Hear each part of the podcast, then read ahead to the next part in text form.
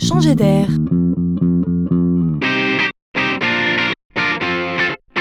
C'est la chronique de Laurent Collen.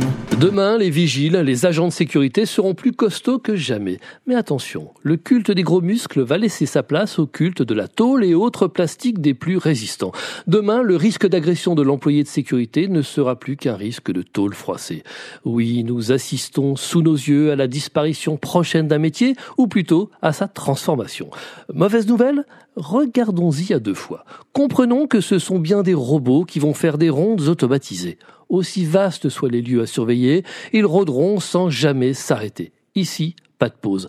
Plus loin encore, réputés infaillibles, ils sont capables de tout voir, de tout entendre, de tout surveiller. Fuite d'eau, présence de fumée, écart de température, mais aussi tous les bruits, et ce grâce à des capteurs, à des micros et à des caméras intégrées, voire pour certains des lasers. Ils seront indéniablement plus performants que l'humain. En entretien de recrutement, ils vont déchirer comprenons qu'à l'inverse de nous, eux ne courront aucun danger. En cas d'anomalie, ils alerteront leurs amis les humains pour procéder aux vérifications nécessaires. Le robot permettra même aux agents de dialoguer à distance avec les intrus pour éventuellement régler tout problème.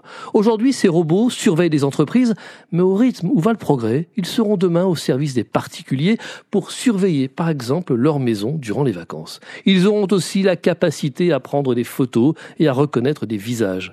Encore une fois, ces robots vigiles sont bien partis pour devenir le meilleur ami de l'homme.